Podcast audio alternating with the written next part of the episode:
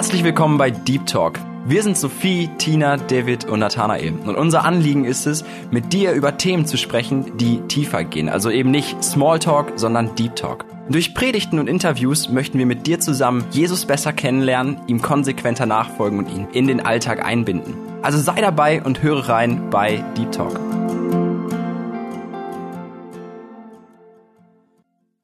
Hallo und herzlich willkommen zu einer neuen Folge von Deep Talk. Mein Name ist Sophie und ich freue mich sehr, dass du heute eingeschaltet hast.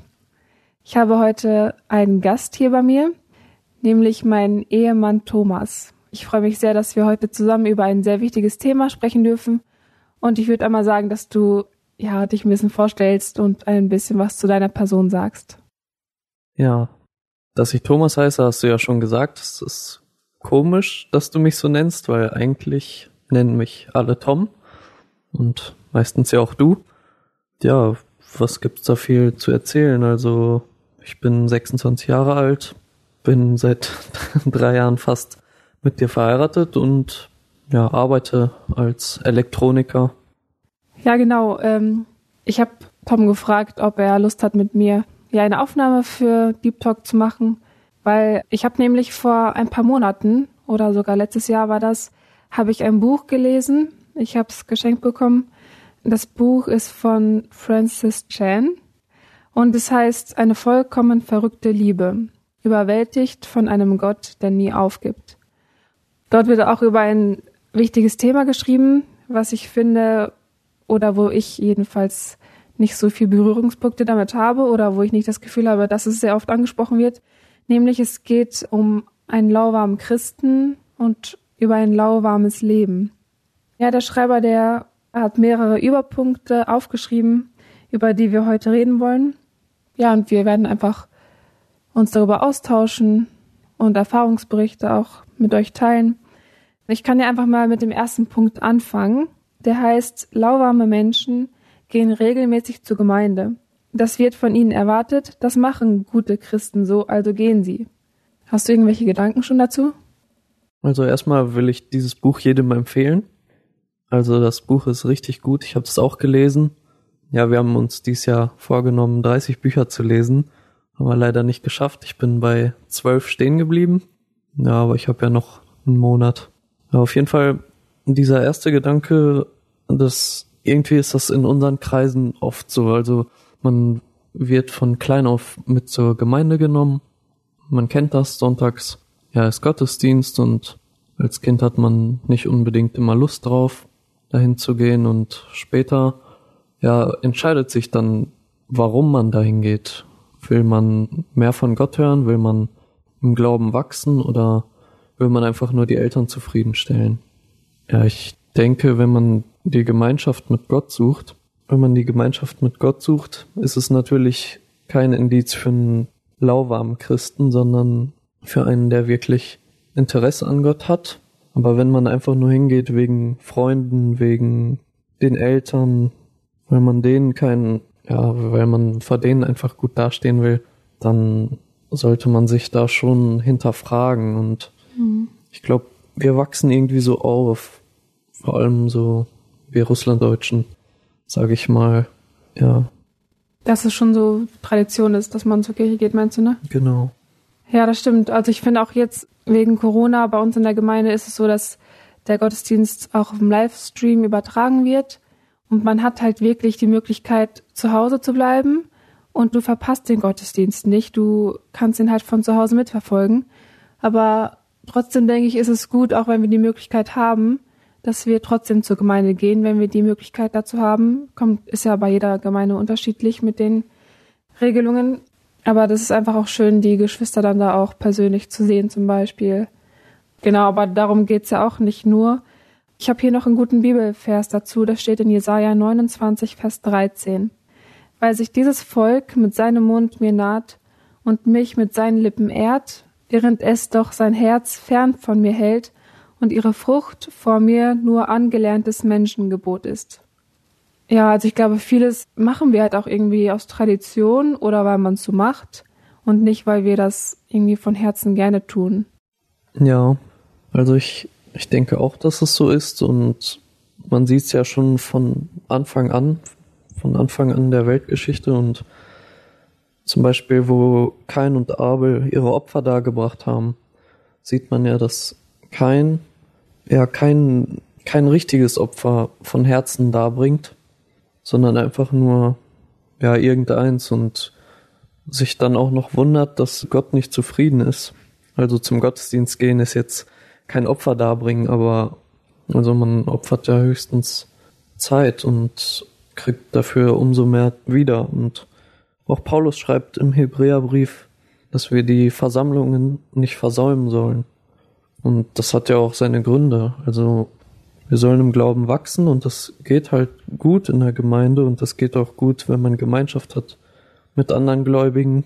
Und ja, auch wenn das jetzt gerade nicht so ganz möglich ist, die Gemeinschaft so zu leben, wie wir es früher immer gemacht haben, wegen Corona, ja, sollen wir trotzdem dahin gehen. Man, man sieht sich und man freut sich, einander zu sehen und man kann trotzdem gut im Glauben wachsen, denke ich. Ja, das stimmt.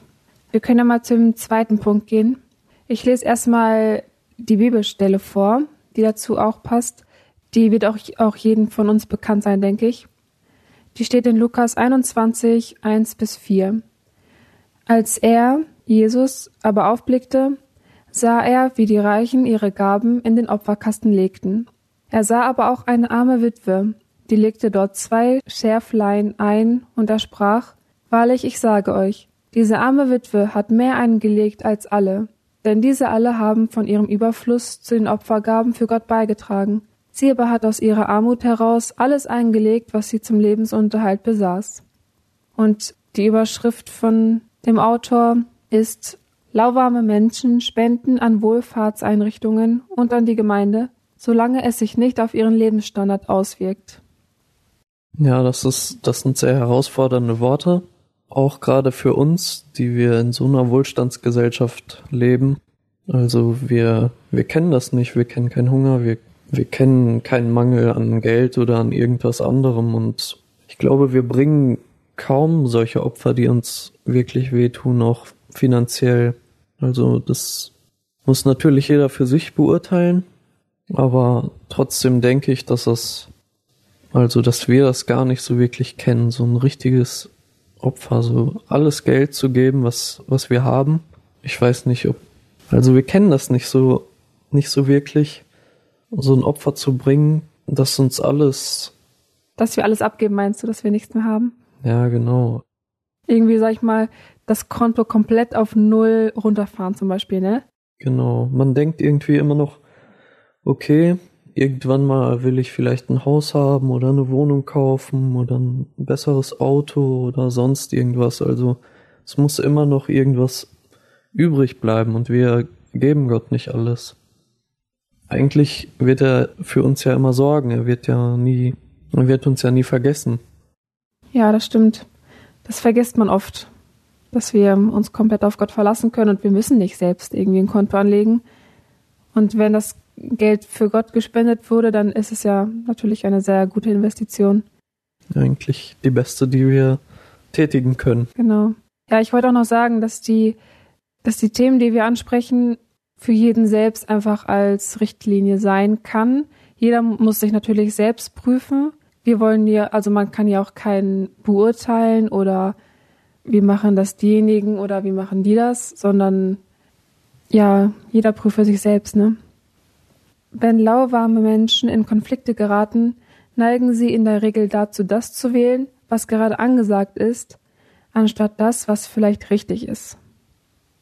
Man neigt sehr schnell dazu, sich anzupassen. Man will nicht negativ auffallen, man will nicht ein schlechtes Bild abgeben, jetzt zum Beispiel vor Arbeitskollegen.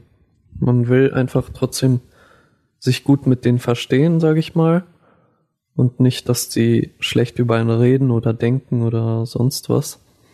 Aber dabei ist es viel wichtiger, ja, die Meinung der Bibel zu vertreten, Gottes Meinung. Man kann die den Mitmenschen natürlich nicht aufzwingen, aber ob wir den Mut haben, das zu bekennen, was wir glauben, das macht, glaube ich, schon viel aus und es, wir sind ja auch dahingestellt, sage ich mal. Gott stellt uns ja auf unseren Arbeitsplatz in unsere Klasse, in die Schule. Überall sind wir von Gott hingestellt und überall können wir ein Zeugnis sein. Und wenn wir uns da anpassen, dann ist es kein so richtiges Zeugnis, kein nicht sehr überzeugend, sage ich mal. Da wird sich niemand hinterher fragen, ja, warum hat er das jetzt so gesagt? Aber wenn wir eine Meinung vertreten, die von der Mehrheit eigentlich nicht unbedingt akzeptiert wird, dann ist das schon mutiger und wir müssen jetzt nicht bei jeder Frage irgendwie Hauptsache das Gegenteil von den anderen sagen, sondern einfach darauf schauen, was sagt Gottes Wort und ja, da einfach den Mut haben, das zu bekennen und zu sagen, dass man das glaubt. Hm. Ich glaube auch, dass man vielleicht schnell in der Versuchung ist, man will nicht negativ auffallen und das soll den Arbeitskollegen zum Beispiel jetzt auch nicht unangenehm sein, so, ne? Also ich glaube, die Menschen machen sich oft mehr Sorgen darüber, was die Mitmenschen über ihr Verhalten denken, als sich darüber Gedanken zu machen, was Gott über unser Verhalten denkt. Ja, und irgendwie sagt man sich auch oft so, okay, ich will meinen Kollegen jetzt nicht abschrecken mit dem Glauben. Wir wollen einfach, dass die irgendwann zu Gott finden und wollen die halt nicht verschrecken irgendwie. Ja. Ich lese mal den nächsten Punkt vor. Lauwarme Menschen wollen eigentlich nicht von ihrer Sünde befreit werden. Sie wollen lediglich der Strafe für ihre Sünden entgehen. Der Bibelvers dazu heißt, was sollen wir nun sagen? Sollten wir in der Sünde verharren, damit das Maß der Gnade voll werde? Das sei ferne. Wie sollten wir, die wir der Sünde gestorben sind, noch in ihr leben? Römer 6, 1 bis 2. Ja, damit ist wahrscheinlich auch gemeint so ein Denken wie, ja, ich kann noch weiter sündigen, denn ich weiß, ich bin eh gerettet oder denn ich weiß, Jesus ist eh gnädig mit mir. Statt so zu leben, dass man einfach dankbar ist in der Gnade zu leben und dann natürlich auch versucht, nicht mehr zu sündigen. Ja, das ist auch so eine Aussage, die ist krass. Also, so ich persönlich denke, wie, wie kann man denn sowas sagen? Also, wie kann man denn sagen, ja, ich sündige mehr, damit Gottes Gnade immer mehr wird, also damit die weiter wachsen kann. Aber Gottes Gnade ist so groß. Ja, also wir selbst können ja gar nicht von unserer Sünde frei werden, so. Nur durch Jesus können wir frei werden von der Sünde und er macht uns frei. Wir können aber trotzdem bewusst sündigen und immer weiter sündigen und die Gnade Gottes wird auch oft als Vorwand genommen für die Sünde.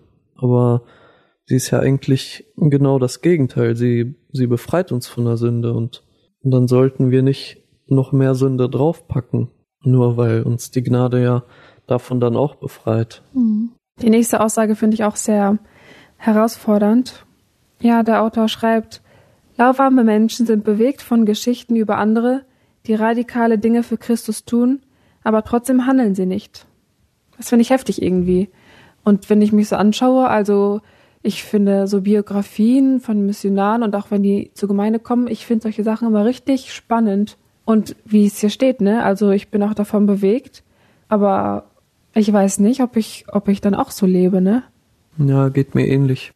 Also wenn man so eine Biografie liest oder irgendeine Predigt gehört hat oder irgendwas anderes, ein Hörbuch oder sowas von, von solchen besonderen Persönlichkeiten, dann denkt man, ja, okay, ich muss irgendwas, irgendwas muss ich ändern und versucht es vielleicht wenn auch nicht so radikal wie die, aber trotzdem irgendwann verfällt man so wieder in seinen Alltag und ja, das ist echt auch, also ich finde auch, dass es sehr herausfordernd ist und ja, dass das auch sehr schwierig ist.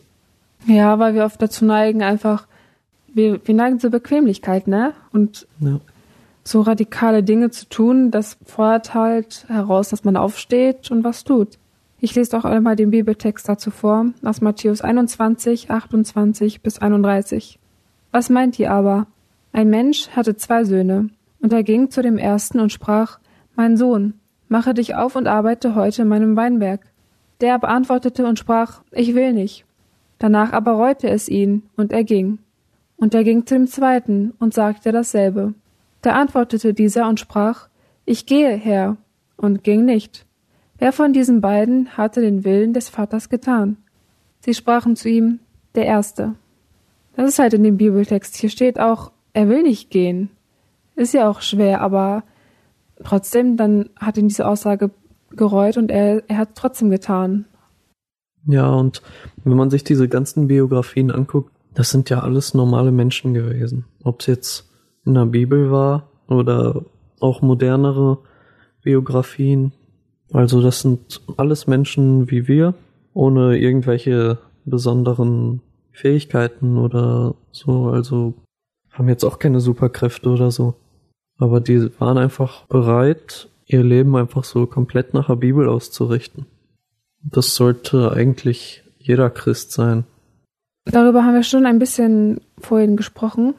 Lauwarme Menschen sprechen selten mit ihren Nachbarn, Arbeitskollegen oder Freunden über ihren Glauben.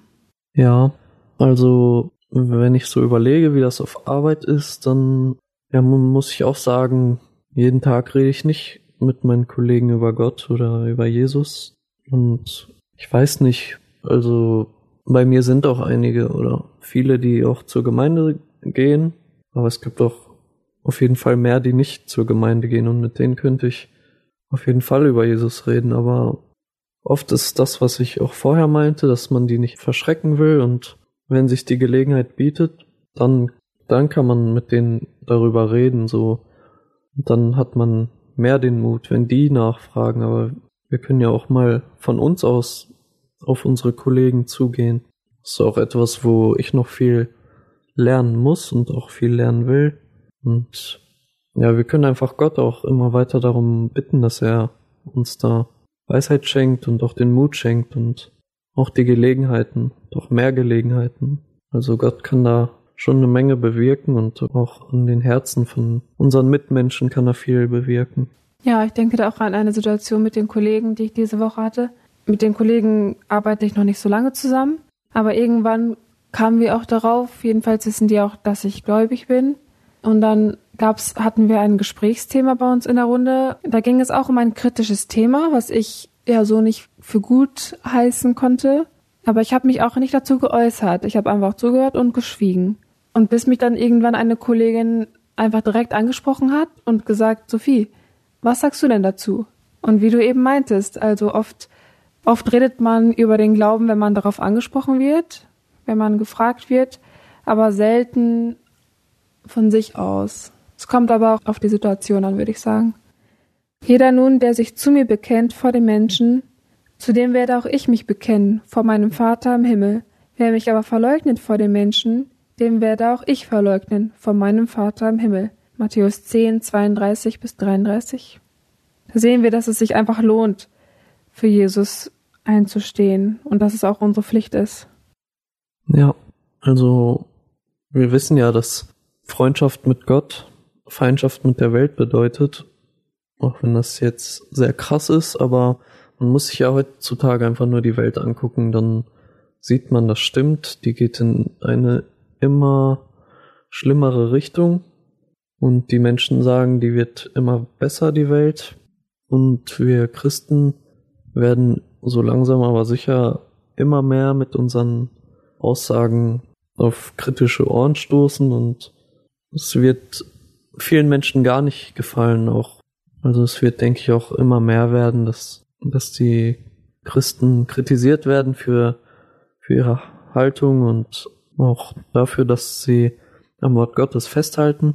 Aber wir sollen das einfach tun. Wir sollen zu Jesus stehen und zu seinem Wort und dann wird er auch einfach zu uns stehen und es bringt nichts, wenn die ganze Welt hinter einem steht, wenn Jesus nicht hinter einem steht und ja, deswegen geht das eigentlich gar nicht anders. Also wir müssen für Christus einstehen, wir müssen sein Wort weitergeben und weitertragen, auch, auch wenn es schwierig ist und auch wenn das Anstoß bei den anderen Menschen erzeugt, die nicht an ihn glauben.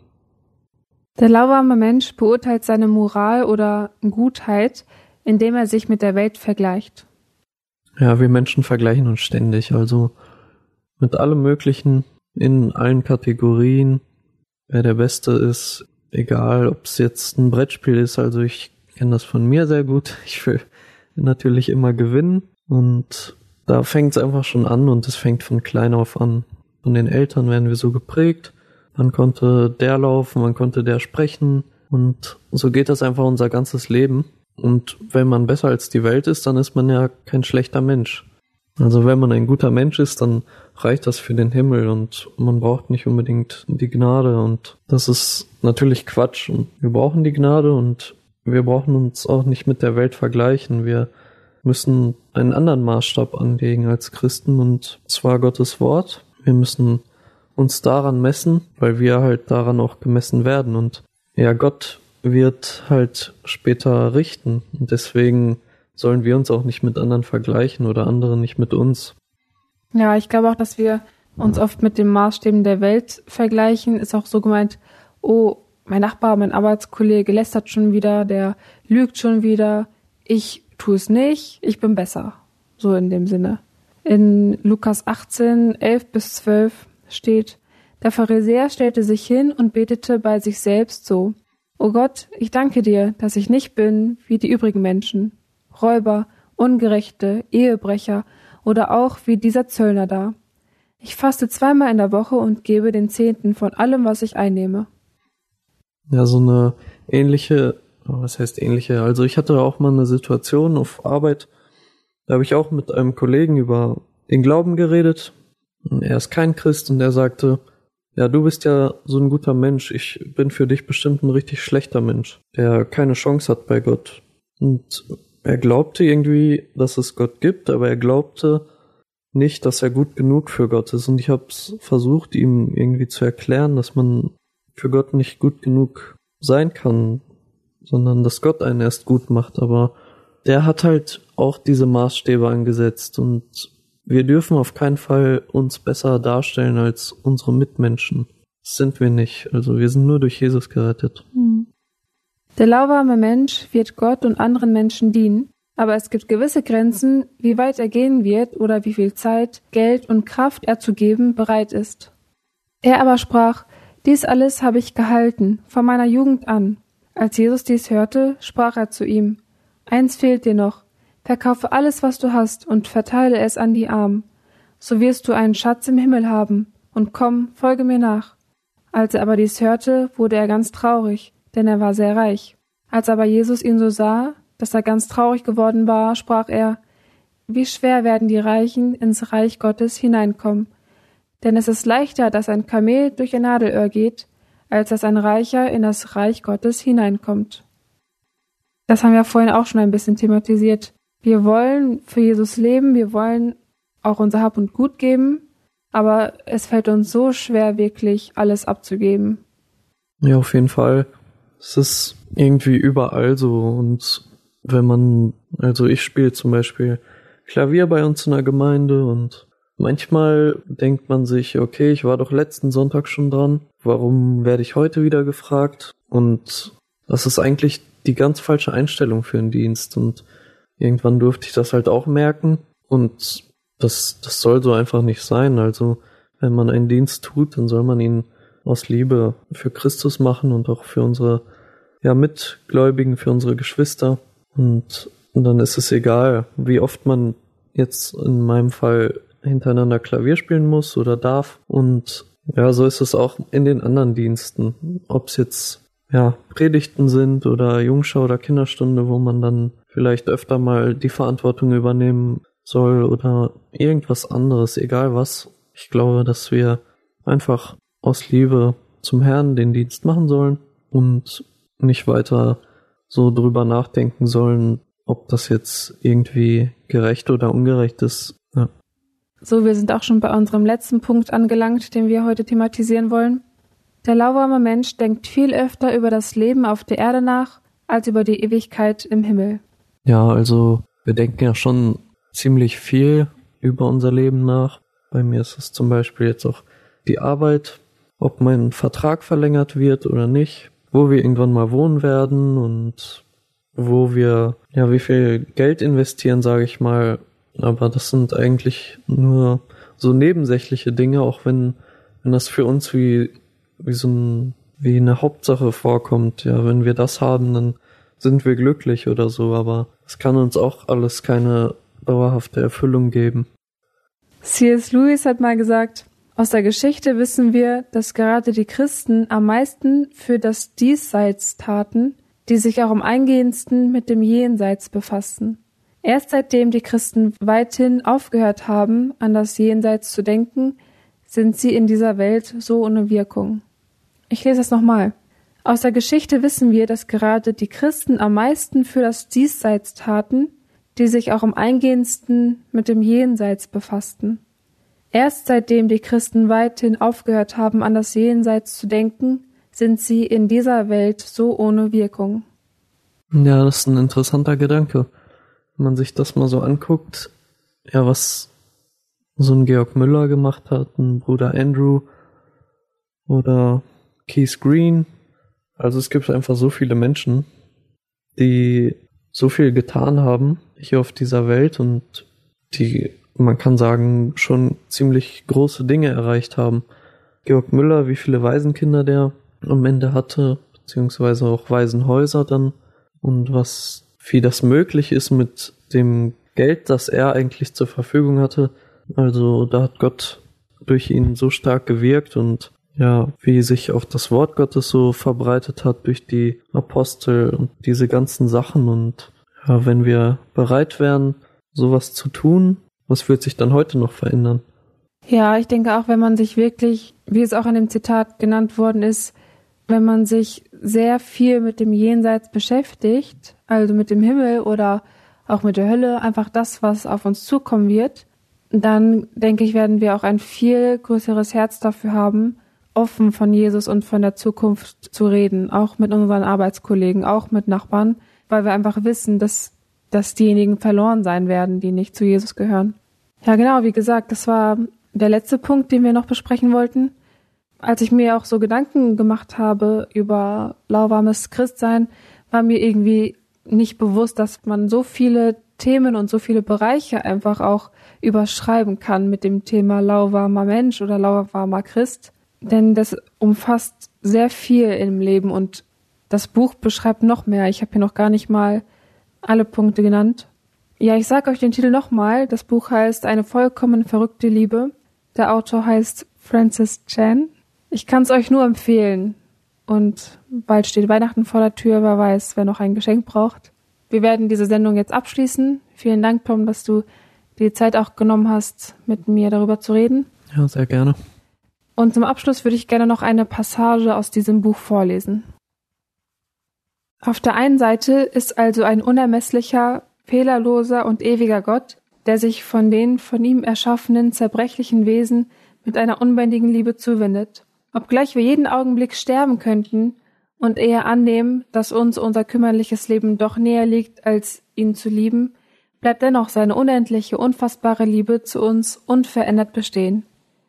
Die einzige Antwort, die mir dazu einfällt, ist die des Mannes aus einem der Gleichnisse Jesu. Wiederum gleicht das Reich der Himmel einem verborgenen Schatz im Acker, den ein Mensch fand und verbarg. Und vor Freude darüber ging er hinaus und verkaufte alles, was er hat, und kauft jenen Acker. Matthäus 13, 44. In diesem Bericht verkaufte der Mann mit Freuden alles, was er hatte, damit er das einzige erwerben konnte, was wirklich zählte.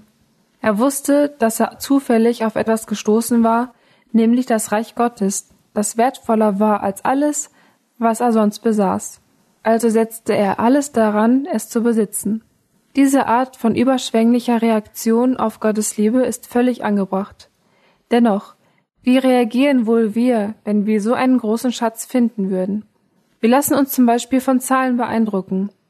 Wir messen den Erfolg einer Veranstaltung eher daran, wie viele Menschen anwesend waren oder nach vorne kamen. Wir beurteilen Gemeinden danach, wie viele Mitglieder sie zählen. Große Menschenmengen beeindrucken uns. Jesus stellt die Glaubwürdigkeit einer solchen Vorgehensweise in Frage. Wie Lukas im achten Kapitel berichtet, begann Jesus deshalb im Gleichnissen zu sprechen, als eine Menschenmenge ihn folgte, damit alle, die nicht ernsthaft zuhörten, auch nichts verstehen würden.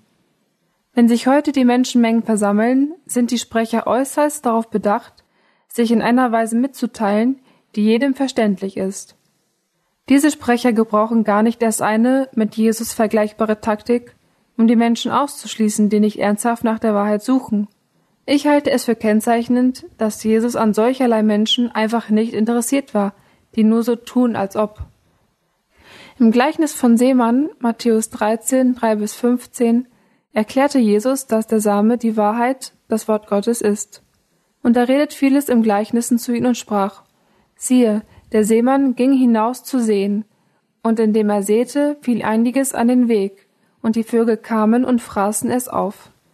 Anderes aber fiel auf das Steinige, wo es nicht viel Erde hatte, und sogleich ging es auf, weil es nicht tiefe Erde hatte. Als aber die Sonne aufging, wurde es verbrannt, und weil es keine Wurzel hatte, verdorrte es. Anderes aber fiel unter die Dornen, und die Dornen sprossen auf und erstickten es. Anderes aber fiel auf die gute Erde und gab Frucht. Das eine hundert, das andere sechzig, das andere dreißigfach. Wer Ohren hat, der höre. Und die Jünger traten hinzu und sprachen zu ihm, Warum redest du in Gleichnissen zu ihnen? Er aber antwortete und sprach zu ihnen, Weil euch gegeben ist, die Geheimnisse des Reiches der Himmel zu wissen. Jenen aber ist es nicht gegeben, denn wer hat, dem wird gegeben, und überreichlich gewährt werden. Wer aber nicht hat, von dem wird selbst, was er hat, genommen werden. Darum rede ich in Gleichnissen zu ihnen, weil sie sehend nicht sehen und hörend nicht hören noch verstehen. Und es wird an ihnen die Weissagung Jesajas erfüllt, die lautet, mit Gehör werdet ihr hören und doch nicht verstehen, und sehend werdet ihr sehen und doch nicht wahrnehmen. Denn das Herz dieses Volkes ist verstockt geworden, und mit den Ohren haben sie schwer gehört, und ihre Augen haben sie geschlossen, damit sie nicht etwa mit den Augen sehen und mit den Ohren hören und mit dem Herzen verstehen und sich bekehren und ich sie heile. Wird der Same auf dem Weg gestreut, wird das Wort gehört, aber auch sehr schnell wieder geraubt. Wenn der Same zwischen die Felsen geworfen wird, kann er keine Wurzeln bilden. Es hat den Anschein von Tiefe und Wachstum, weil der Boden gut ist, aber er bleibt nur an der Oberfläche. Wenn der Same zwischen die Dornen fällt, wird er zwar aufgenommen, aber schon bald in den Sorgen, Reichtümern und Vergnügungen des Lebens erstickt. Doch wenn der Same in guter Erde gesät wird, wächst er, schlägt Wurzeln und dein Leben bringt gute Frucht hervor.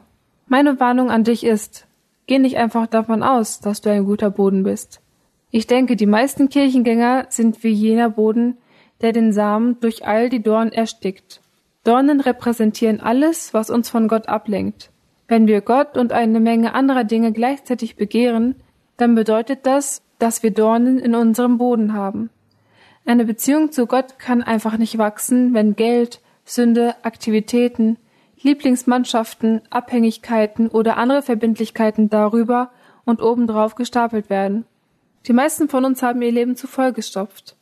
Wie David Götz schreibt, zu viel Wohlleben führt dazu, uns zu vergiften und geistlich zu verunstalten.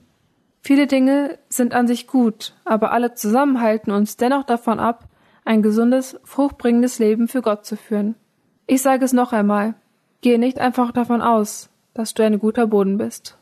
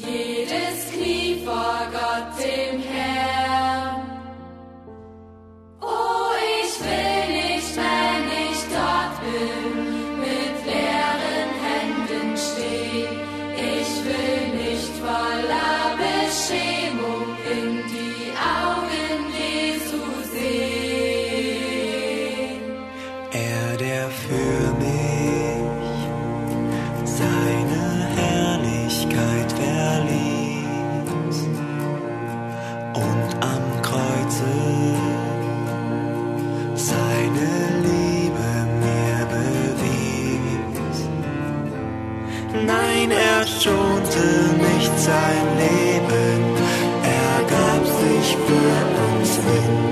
Oh, ich will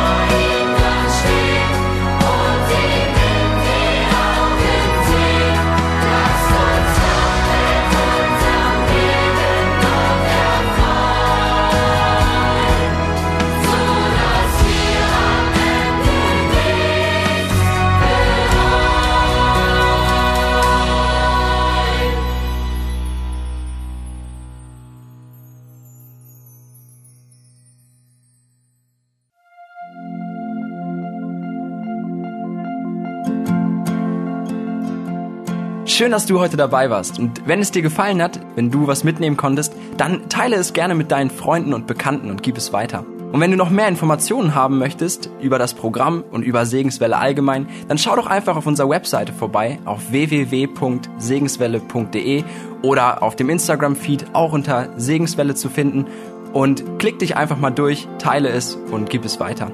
Wir wünschen dir eine gesegnete Woche mit den Worten aus Kolosser 3, Vers 17. Was immer ihr tut, in Wort oder Werk, das tut alles im Namen des Herrn Jesus und dank Gott, dem Vater durch ihn. Damit wünschen wir dir eine gesegnete Woche. Mach's gut, bis zum nächsten Mal.